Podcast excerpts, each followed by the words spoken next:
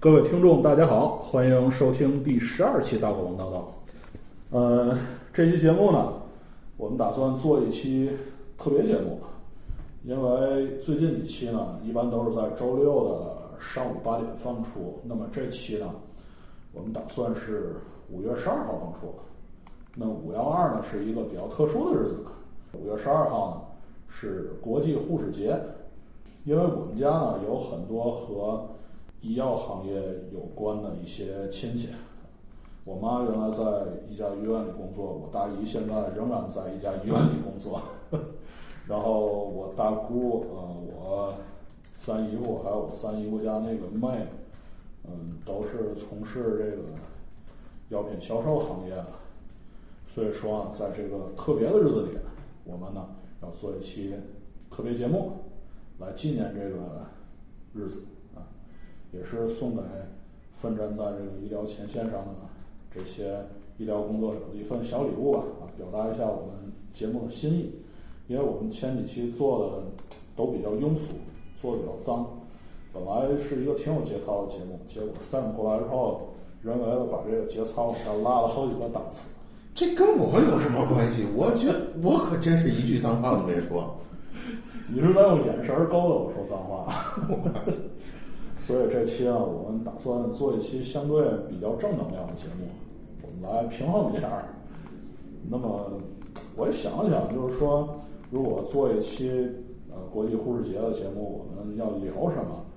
后来我想了一下，我决定，咱这期节目呢，聊一个可能政府不太希望咱们谈到的话题。嗯，这个话题反动啊，反动。啊，反正没有，没有，没有，没有反人民，那那是，呃，太敏感，这这段剪掉了，说不上反动，也说不上反社会，反正就是一个政府呢，至少说主流媒体上不太希望谈到的话题。这话题呢，就是非典。其实呢，非典呢，严格来说，是叫做重症急性呼吸综合症。在前期呢，咱们中国呢把它叫做非典型性肺炎。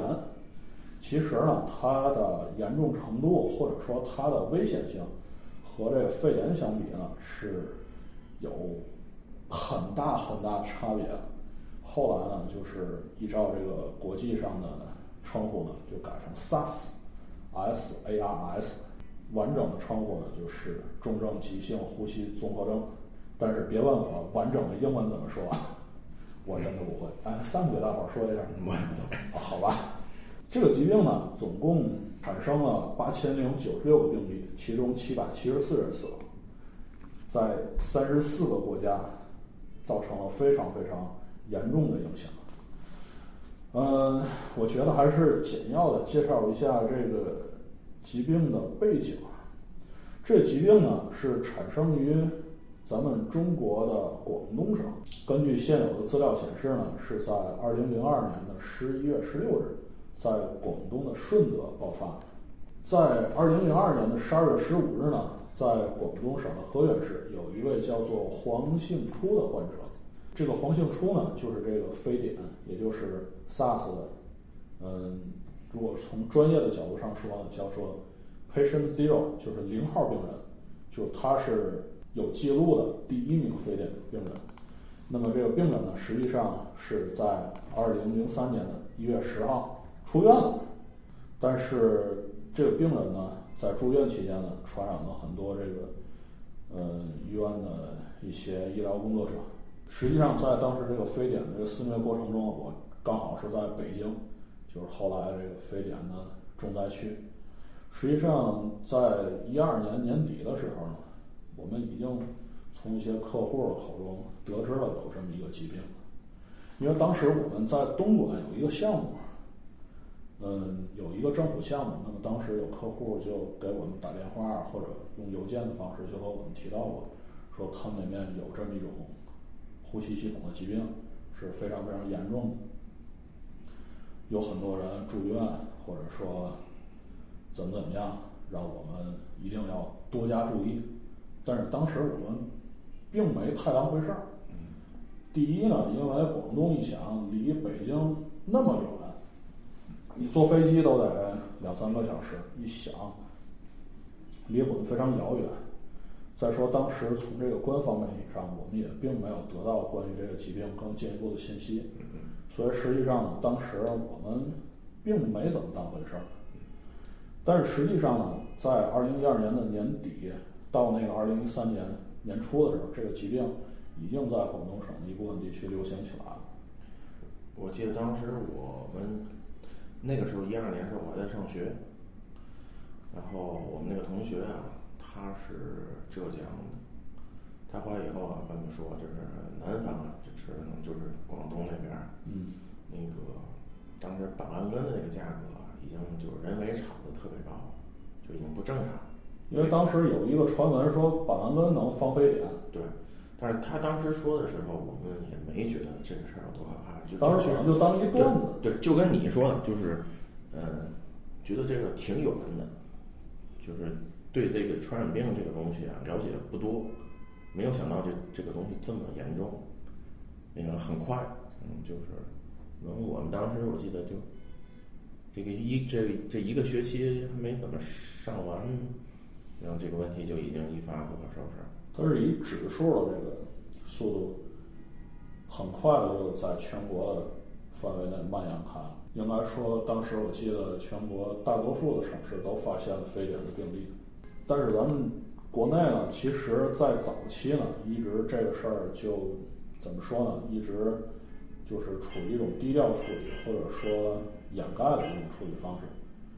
至少说，在一三年之前呢，关于这个疾病所有的这些。嗯，发病或者说流行没有出现在任何的官方媒体上，甚至就是说国家的这个媒体呢，采用了一些比较非常规的手段，然后去把这件事试图压下来。甚至在二零一二年的二月份之前呢，我们都从来没有向那个世界卫生组织就是通报过。曾经有一支来自的一个调查分队呢。来北京去，呃，调查我们中国这个 SARS 疫情的防治情况。那么也只是在北京，也并没有得到一个机会能够深入到这个疾病的发源地，就是广东去进行更深入的调查。嗯，甚至说在这个疾病的整个这个流行过程中，咱们在新闻上还能看到很多很多的报道。像什么又有来自哪个哪个国家或者哪个哪个省市的旅行者来到北京，来北京游玩，或者说北京仍然是安全的，那么可能也有他的考虑，就是为了安定民心也好，或者说为了避免这个事情对当地的旅游或者说 GDP 造成影响，造成人心惶惶也好，反正也许有他的考虑，但是一直在相当长的时间内，实际上这个疾病呢。也没有得到太有效的抑制，所以才导致了后面这大规模的流行。甚至在，我记得是在零三年的二月十二号，当时在北京还有一场非常轰动的足球赛，是咱们国足对战巴西，当场的这球迷超过五万人。还有这个二月十八号在广东的这个天河体育场。有一场罗大佑的演唱会，那么也并没有因为这个疾病去取消或者是怎么样。嗯，可能当时谁也没有预料到这个事情会朝一个咱们不想让它呃对发展完全出乎，我觉得那个应该可能极少有人能预计到事情会发生那样。对，是出乎所有人预料的。嗯，其实这个事儿上报到后呢，也并不是咱们国内的一个医生或者说机构去上报的。这个事儿是源于在。零三年的二月下旬，有一名常驻上海的美国人，他是经香港去河内，就是越南的河内市，在河内发病了，是一个驻河内的一个代表，叫做卡尔楼·乌尔班尼，是这个医生打呃把这件事呢上报到这个 WHO，然后嗯这个疾病呢最后呢才被命名为 SARS。但是遗憾的是，这名医生最后也因为感染 SARS 去世了。嗯，我记得当时呢，我是在北京，因为我们从这个官方的媒体上呢得不到一些呃官方的消息，得到的都是一些像什么北京是安全的，或者是来北京旅游是安全的，就各种安抚民心的报道，以至于实际上很多的这些留言呢是在那个私下里面传播。嗯，其中有几种比较好玩的，或者说比较匪夷所思的留言。有一种说法呢是喝板蓝根能够防非典，这个是可能大家比较比较常见的一种留言，因为我印象里好像大伙儿认为觉得这东西更像个感冒，因为他最开始说的就是非典型性肺炎嘛，因为肺炎可能就给大家的感觉可能就是咳嗽呀，或者是发烧啊，或者是嗯、像什么有痰、打喷嚏之类的，那么可能吃点儿板蓝根能够提高一下免疫力，那么这事儿可能就过去了。对，因为既然叫肺炎呢，可能在一定程可能也在一定程度上给大家一些误解。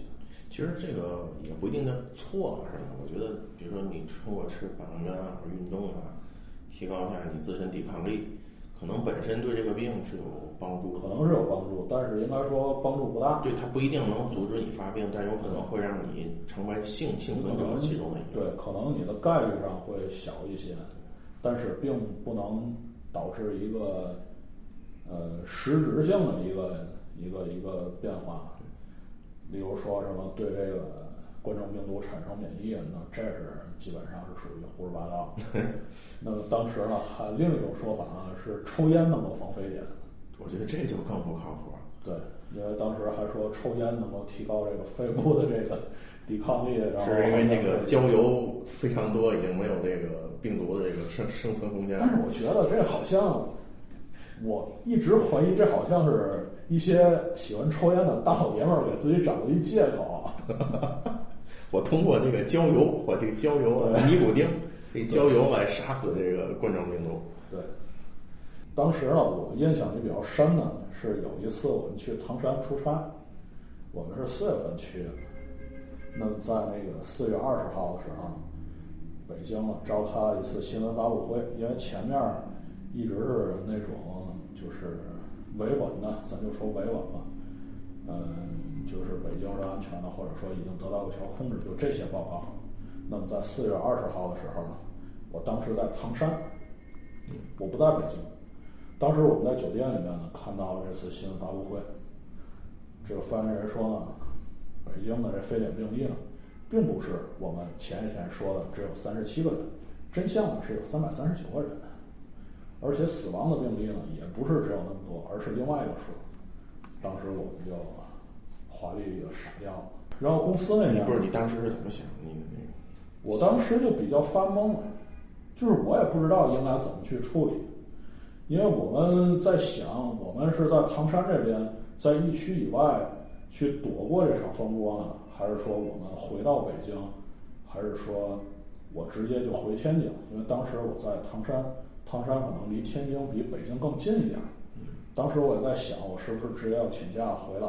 呃，我们所有的人，我们所有的这个项目组，我们在唐山，我们都在等待来自公司的下一步指示。你们还真是挺敬业。对，因为后来呢，我们收到了公司电话，就是所有在外的员工马上返回北京，就是还是要先回到公司，然后再由公司统一的去安排下一步的这些处理的方式。因为公司可能考虑是，你如果在外面，还是在还是在北京，有可能你受到感染或者说出现危险的这个几率并没有什么太大的差别。一般我觉得也应该是这么看，相对来说首都呢，对，安全性更对安全性可能更高一些。呃，公司可能考虑，如果你来北京的话，可能公司有一些统一安排，可能更加容易处理。因为你一旦是在外面，包括我们不只是在唐山出差的同事，我们还有在东莞出差的同事，呃，在最开始那个疫区出差的同事，还有在吉林的同事，就很多很多的地方都有我们出差的同事。但是很难去做一个评估，就是说，你如果在广东，那么你要回来；你在唐山，你可以在当地呃逗留，因为你很难去预测这个这个疫情下一步究竟会怎么样，也有可能另一个地方会成为新的预期，这个是很难去做一个评估。但其实我觉得你们这个公司可能忽就是忽略了一点，就是在疫情控制上，就是北京可能相比唐山更危险。为什么？因为它人员的流动性，人员流动性相当大。你你相对这个唐山一个比较闭塞的，如果你们在一个比较闭塞的小山村的话，很可能就成啊，为也不是小山村，我们是在市区，应该也是一个比较市中心的位置。哎，其实是不是这样？就是一旦发生这种情况，就是大就是大家就就地解散到各个那个人口不太密集的地方去去去，比如可以去青海，啊，疏散，像像像像。但是你这一路上你还是会有风险，因为乘坐交通工具的话，你还会有风险。嗯，当时呢，就是听完这个新闻发布会之后呢，呃，我马上就给我室友打了一个电话，他当时在北京，跟我是一个公司，我们一起租房子。我问了一下，我说北京现在情况是什么样？他给我的答复呢是：第一，北京已经开始出现抢购了，去超市抢东西，抢什么？就是例如大米，例如方便面，呃，大家就是想着不就是生活物资，因为就是说大家可能要尽量减少外出，或者说担心这些东西会断货。因为当时呢还有种传言说北京可能会封城，就是不许进不许出。那么可能大家比较担心，如果一旦封城的话，可能这个物资运不进来。应应应该不至于，这物资但是后来当然证明这个说法是比较荒谬的。嗯。那么当时我问了一下，他说他去了那个离我住的那个地方不太远的一个超市，说整个这个卖那个方便面的整个那个货架上是空的，空的，还有那个就是米大米，整个这个货架也是空的，就很多这个这些东西已经被抢光了，更不要说像板蓝根、像体温计、像这个呃八四消毒液这些东西根本就不可能买得到，就全部都被抢空了。恐慌，恐慌。对，就是造成了非常大的恐慌，因为前面的这个报道一直是往那个方向去引导，但突然间这个真相一出来，大家都非常的恐慌，就很无助。呃，然后呢，公司这边呢说你们要通通回到北京这边，然后北京统一的安排。客户那边呢也比较倾向于让我们先回北京，因为客户他的考虑是，如果一旦你们在唐山有任何问题的话，客户这边说我们真的没有办法承担这个后果，这后果是相当严重的。嗯，是那时候算是一特殊时期吧，就是几乎各行各业都要为这个事情开始赢。对，当时呢，我做了一个决定，就是说，我觉得唐山呢，可能相对来说呢，嗯，它的疫情不是那么严重，于是我就决定，我带一批东西回去，然后我们回北京的路上，我就去了一个超市，买了一整箱方便面，又背了一袋大米，然后把这些东西带回北京。但是后来那那那一箱方便面，我一直他妈吃到国庆节，我才把那方便面吃完。然后我们一个弟兄，他也抢了一箱方便面，但他那很快就吃完了，因为那哥们儿拿的时候太着急了，他抢那是网面，我那是袋儿的那种，因为网面它相对它那个数量要少一些。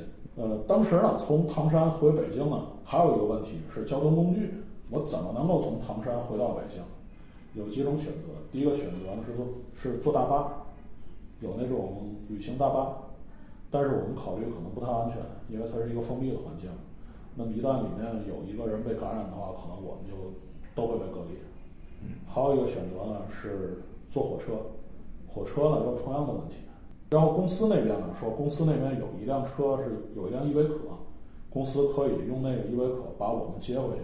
呃，当时呢我们有六个人在唐山，说可以拿那个依维柯把我们接回来。但是出现了一个问题，是因为那个当时那个司机好像是不在还是休假了，我记不太清了。有一个人他说他愿意来唐山做这件事，但是他的驾照不行，他是 C 照，因为开依维柯需要一个 B 照，嗯，他的那个座数要多于七个人，所以他需要一个 B 照的驾驶证，所以这件事也变得不可能了。最后我们做了一件非常牛逼的事儿，是我们从唐山打车回的北京，那可能是我这辈子他妈打过最贵的一次车。多少钱？打了两辆富康，一辆富康是四百五，讲价嘛，讲的价，两辆富康是九百块钱，不算过路费。当时我们就很无助的在马路上去拦出租嘛，拦一辆，然后问我们去哪儿，我们说北京，然后那个司机就非常淡定的把车开走了，然后直到拦了第三辆车，说去哪儿，说去北京。那司机就说说你如果去北京的话，说这种情况下，嗯，就没有办法按常规的方式处理了，因为一般去北京呢会讲价，比如说去北京，因为远途嘛，对吧？一般可能打表，比如说是四百五，那么我可能收你三百就 OK，嗯，对吧？或者说大家都可以可以去商量。那司机说说这种情况，咱只能打表走。我们说那也 OK。然后我们说我们实际上我们是六个人，所以我们还需要另一辆车。嗯，然后那个司机呢又打电话帮我们联系了另一辆车，等于是两辆富康，把我们这些人带回到北京去。嗯，也是挺不容易。对，也是非常不容易。呃，然后我在唐山还买了几个口罩，不 管管用吗？这个呃，我觉得不太管用，因为那个口罩非常的薄，可能不是咱们现在雾霾戴那种。没有没有没有那个 N 九五什么的，那个年代没有 N 九五，就是一个两层纱布的一个口罩。因为当时我去买的时候，那一口罩可能要五块钱还是十块钱，我我不记得了，在唐山买非常贵。然后买了买了几个，买了很多嘛。然后我们每个人戴两个口罩，因为那口罩太薄了。但戴两个口罩的那个感觉就非常不舒服，你呼吸会非常不顺畅。我还问了一下那个药店的人，我说：“你这儿有温度计吗？”他说：“没有温度计。”我说：“那个消毒液呢？”哦，没有。我说：“板蓝根呢？”那大姐直接冲我笑，你觉得呢？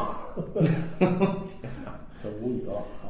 最后呢，反正是在一个呃市场那儿买了几个口罩儿带过去。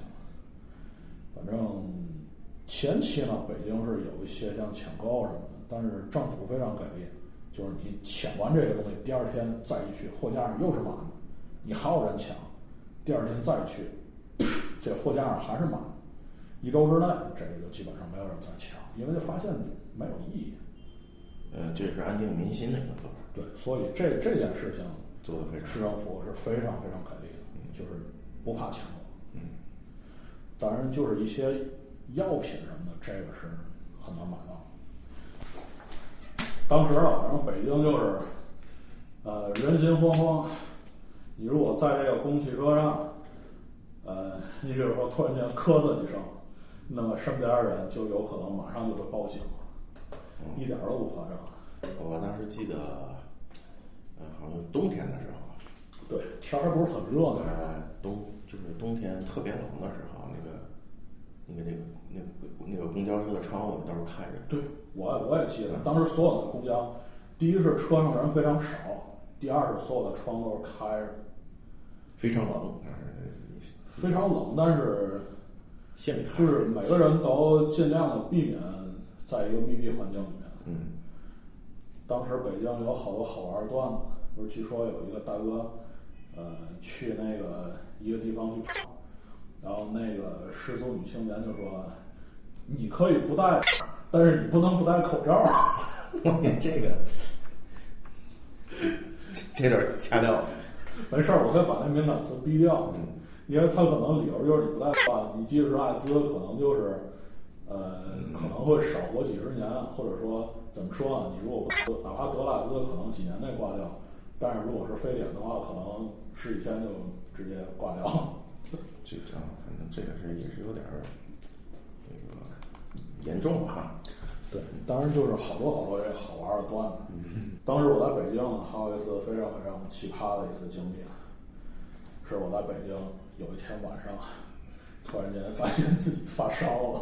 哦，这个太紧张了，太紧张了。因为当时呢，北京市呢判断这个非典与否的标准就是发烧，如果你发烧超过三十八度，那么首先呢，你到那发热门诊可能就会先被隔离，然后以便排除你是不是因为这个疾病。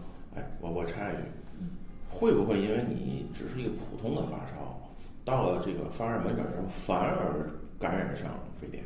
有这个概率，因为当时呢，北京为了防止就是一些发热的病人不去就医，或者说造成一些自己不太合适的处理呢，在药店里面是买不到退烧药的。啊，就是像？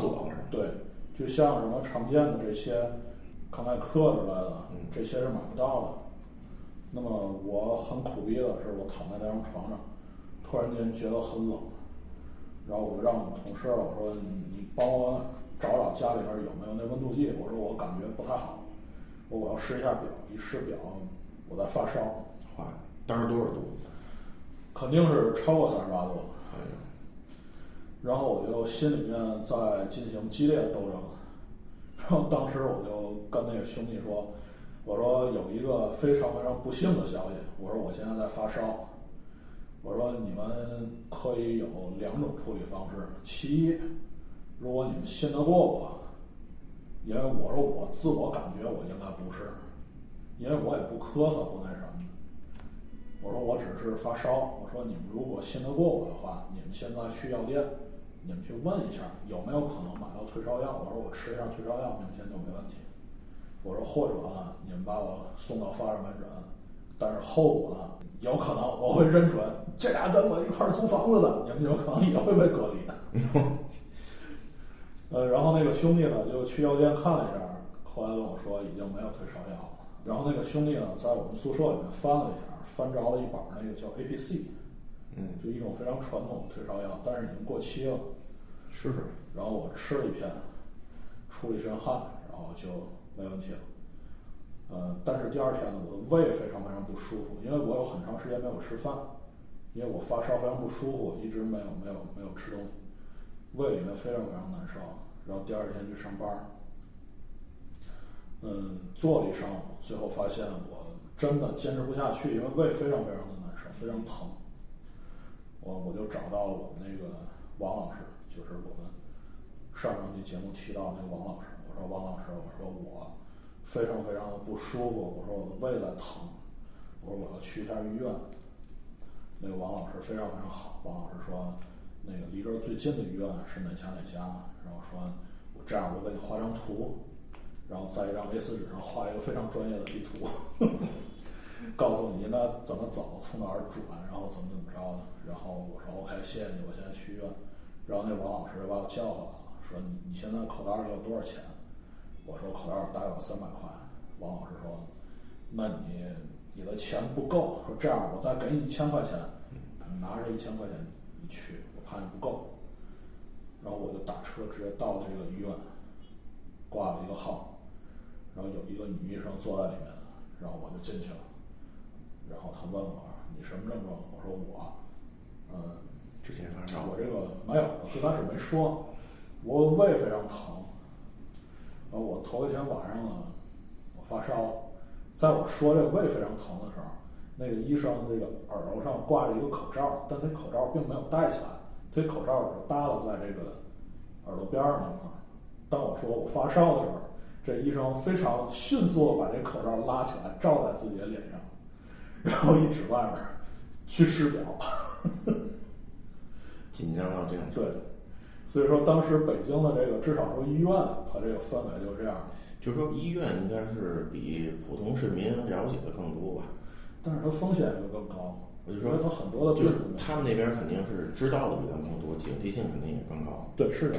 嗯，反而是市民其实还不是特别清楚，到底怎么。因为当时呢，有很多很多的传言，就是像要勤洗手之类的，要勤洗手，呃，勤开窗通风，比如说喝板蓝根，或者是如何如何，甚至说我那个从唐山回来的时候，那客户非常好，还领我们去一个药房，说有一个传统的中药，那么你喝之后可以提高你身体的抵抗力，可以减少被感染的可能性。那么每个人可能给了那么三四包药，嗯，而且客户花钱，非常感谢小明同学啊，这个这个，结果我们回来的时候呢，就是自己我煎了一下，因为以前没煎过中药，嗯，正好我宿舍有一砂锅，那砂锅平常是我们炖鸡块儿什么用的，然后我就拿砂锅，呃，煮了那么一包药，但是我以前没煮过。结果犯了一个非常大的错误，是水搁多了，因为人家煮药的话，最后就剩那么一口，拿起来就跟喝烧的一样，当一口下去。我煮那我去得有那茶杯多半杯，然后拿起来闻了一下，然后我说闻着好像这味道比较奇怪，然后尝了一口，然后说我操，真他妈难喝。但是也没辙啊，就是最后硬着头皮喝下去了。然后那个同事还给了我几包公司发的那个药，公司发的那个倒不用煮，就是小塑料袋儿，就里面煎好了，就你微波炉叮一下就 OK。我我记得当时我老爸他们公司好像也是发，他就是每天啊给他发一个，呃，有是多大的一个瓶子，就是一个大可乐瓶子那么大的一个瓶子，就有一点五升或者甚甚至是更大，那个两点五升那么大一瓶子。最大瓶最大可乐。差不多，我觉得还挺大。啊。那个里头装的不是可乐，但是颜色是一样的中药。中药。对，然后他们每天分时段不停的，就当水一样喝。好喝吗？肯定难喝，他们很多工人就不喝。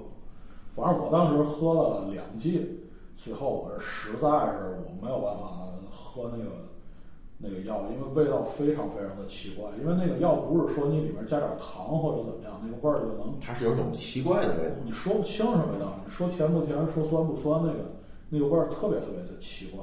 那么就说回到这个就是就诊的这经历，我试完表呢，然后这个大夫看了一眼。说你这个好像，啊，就是你现在不发烧，所以你不是非典，然后他把口罩摘下来了。这这这，其实这医生胆儿挺大的。然后又说哪难受，然后让我躺到那个枕床上，大概摁了一下，啊，最后的结论是你这个是胃痉挛。嗯。我说那怎么办？你开药吧。你这个没有药，说你现在有两个选择，选择一呢，有一种药叫六五四二。它是解除痉挛的一种针剂，我给你啪打上一针，你就不疼。我说，那这个药是不是有这个一段有效期啊？他说，对。我说有效期过了，过了还会疼。我说那没太大意义。我说我不可能一天，我说经常这儿打这啊。然后我就问了一下，我说那另一种解决办法，告诉我忍着，我就只好忍着了。然后回来将就吃了点儿方便面什么的，但是后来又吐了一部分，反正是非常非常的难受。然后呢，好歹是过了这个，就是非常难受的一段时期，逐渐的好起来，然后就面临下一个重大的选择。这重大的选择呢，就是五一我是不是要回天津？嗯，这是一个非常重大的选择。那么我个人的想法呢，是我索性就在北京忍，因为北京尽管说是疫区，但是我觉得如果我不出去，我就是当一个专心致志宅男的话，应该相对还比较安全。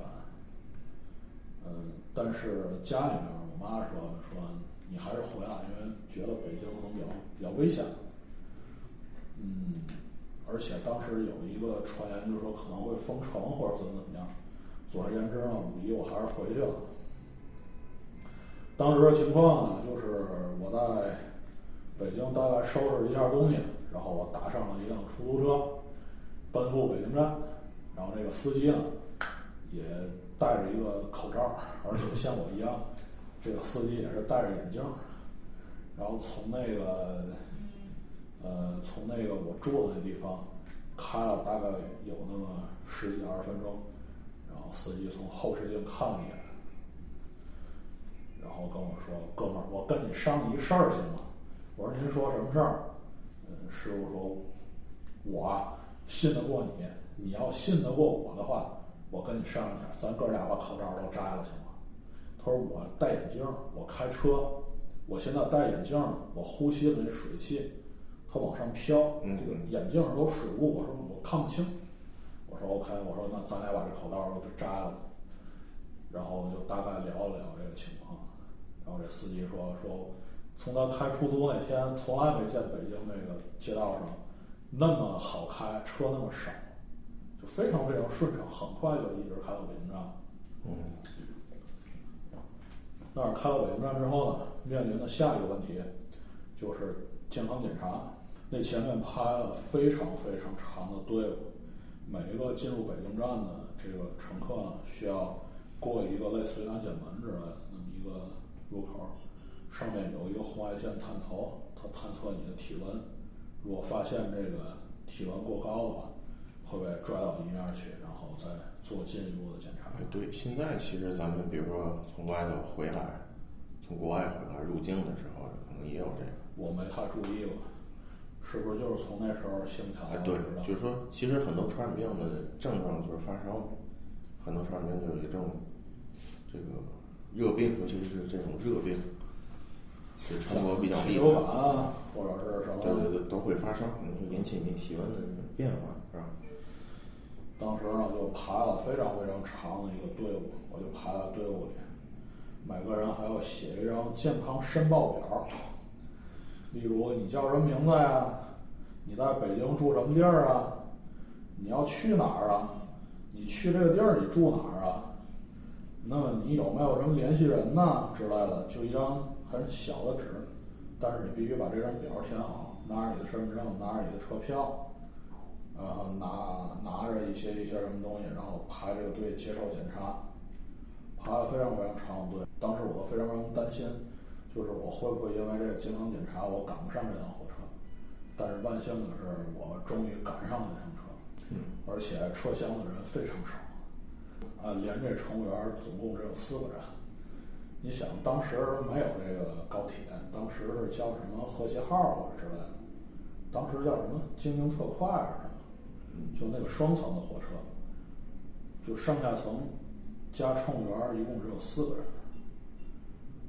当时这个火车人就少到那个地步，然后我回到家里面之后呢，嗯，就是我妈跟我爸都在屋里面，我进到这个屋之后呢，把所有的衣服全部脱下来扔到洗衣机里面，加那个八四消毒液，然后整个洗洗一遍，然后我洗澡，彻底的把身上洗干净，然后出来换上衣服，还是非常紧张的，确实是这个，嗯。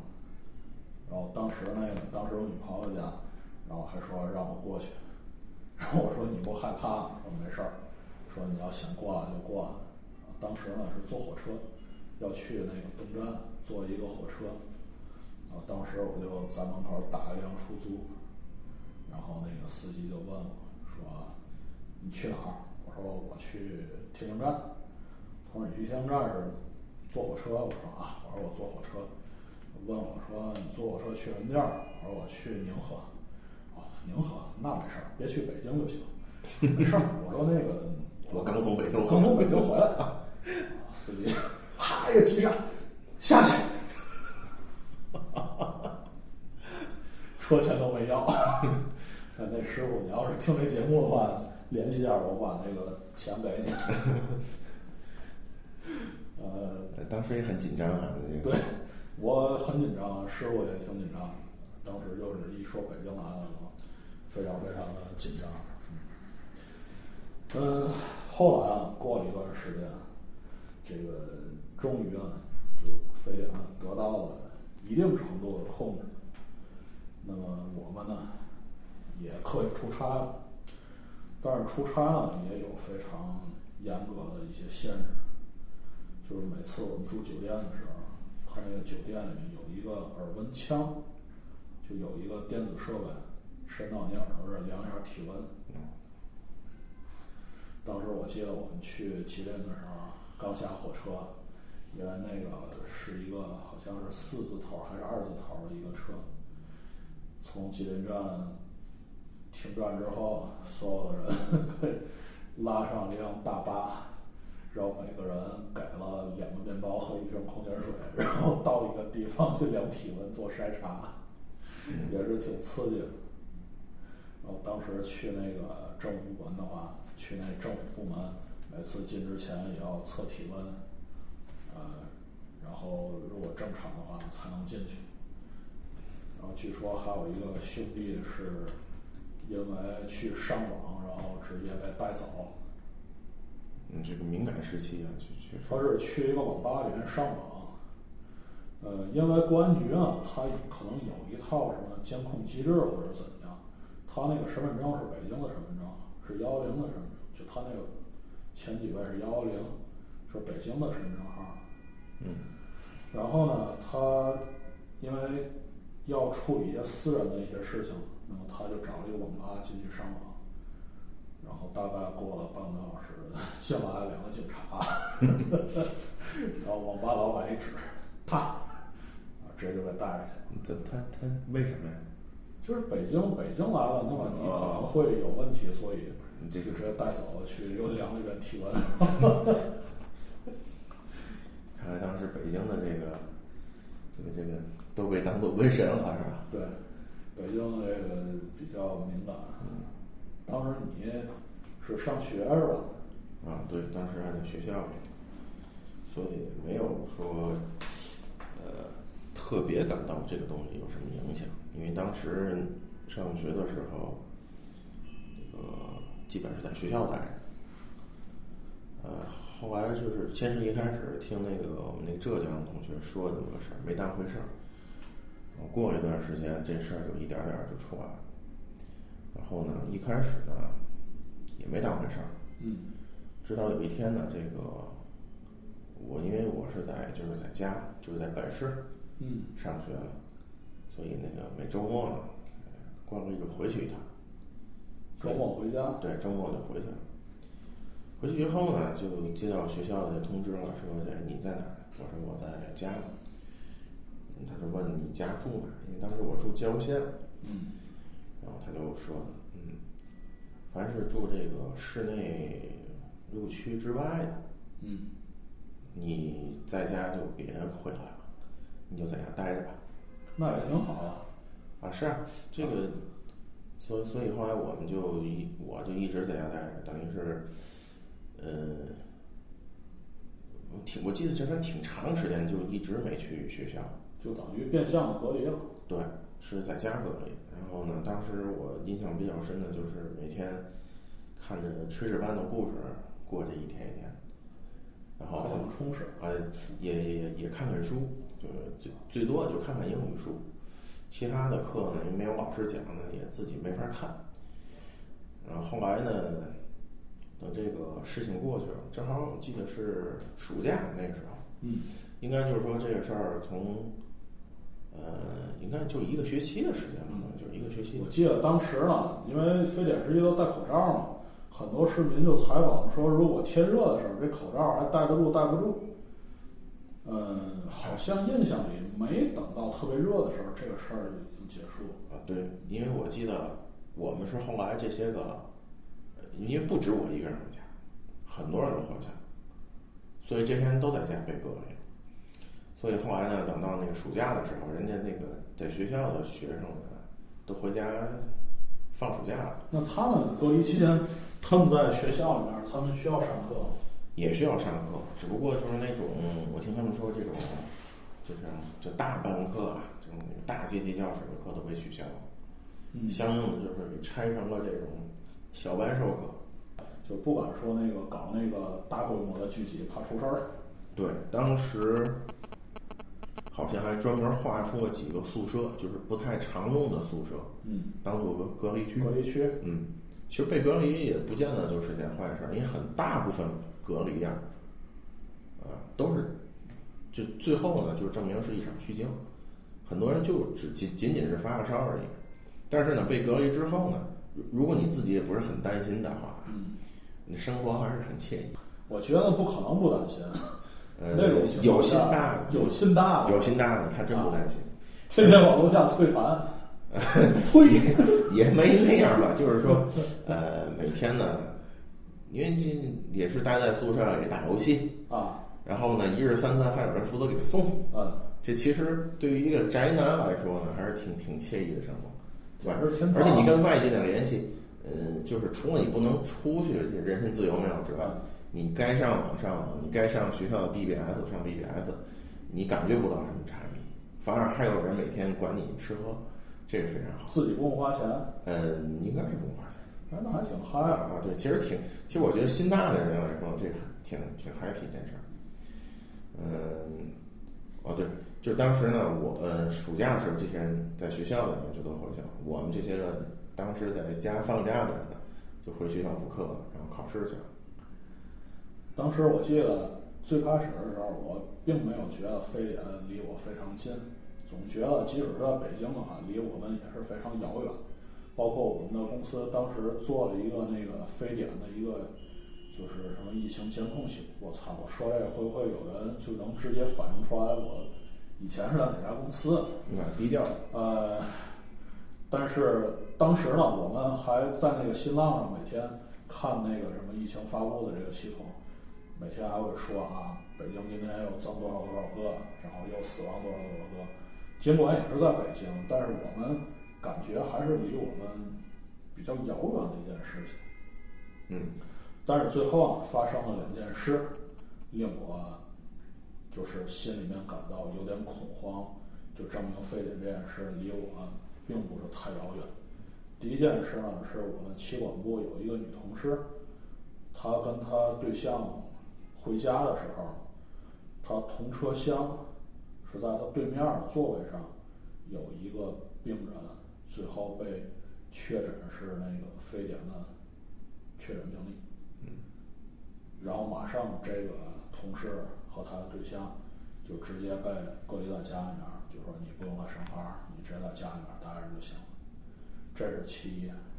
其二呢是当时我们呃那个大院儿，我我不能说哪个大院儿，我不能说是具体什么单位，要不然这就暴露了。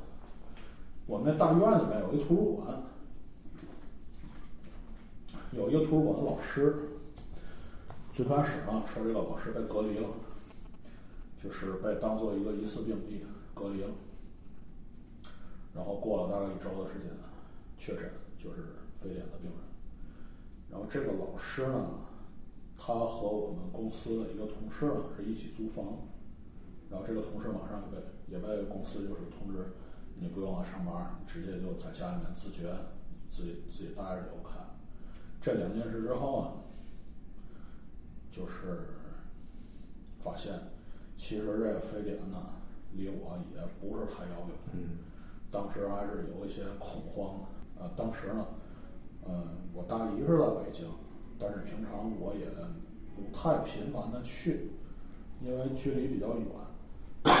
我当时是在北四环，我大姨是在协和医院附近的那家属区。如果去的话，我先要坐公交，然后再换地铁，还得换一次线。是非常非常的不方便，可能要一个多小时才去一次。在那段期间内，我大姨也给我打电话说：“你如果没什么事儿的话，你就不要再来了，因为他那个地方好像比较敏感，因为离发热门诊也比较近。他说你最好就不要来了。”唉，这真是一场这个在中国产生非常非常大影响的一场风波，甚至说这个。风波呢，也间接的倒逼政府进行这个呃信息公开的一些一些一些措施也好，或者一些改变也好。因为这件事情最开始一些政府也试图把这件事压下来，但是最后的结果，一方面是谣言满天飞，另外另外一方面也是最后造成了这么大的后果。嗯，一方面呢，给这个。人民的这个经济财产或者说人身造成了非常大的伤害。嗯，即使最后呢只有几百人因为这个病死了，但是很多这些呃患上这个非典或者说 SARS 这疾病的人，最后很多人即使是治愈了，但是也有就是终身的一个后遗症，因为当时治疗这个病是采用抗生素，那么很多人呢就因为使用这个抗生素，尽管这个活下来了，但是很多人要终生的去坐轮椅，而且很多的这些医疗工作者在救治这些非典的过程中呢，也受到了感染，最后落下残疾也好，或者说最后这个人就去世了。我们做这期节目呢，一方面是探讨这个非典呢，另外一方面呢，我们也是借这个机会呢。向这个战斗在医疗行业的这些医疗工作者，呃，表达我们的敬意。这也是我们一期呢比较正能量的节目。啊，嗯，最后呢，我想用一段台词来结束这期节目。但是我更珍惜我们留下来的这支团队啊！我珍惜你们，你们去伪存金，流沙成金。你们比金子更可贵，你们是钻石。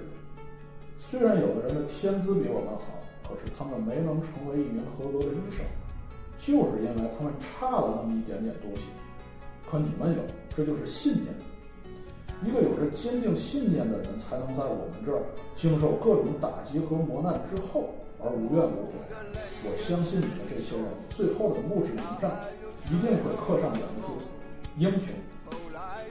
我们用这段台词呢，结束我们今天的节目。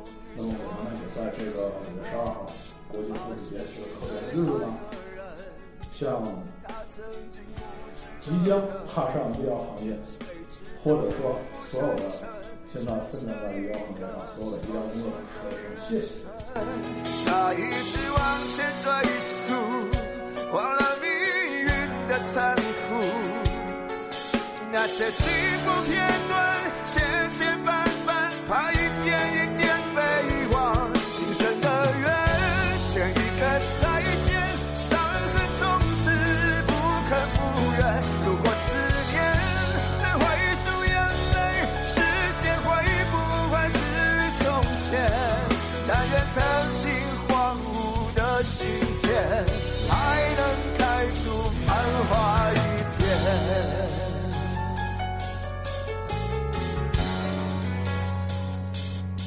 模糊的泪眼之中。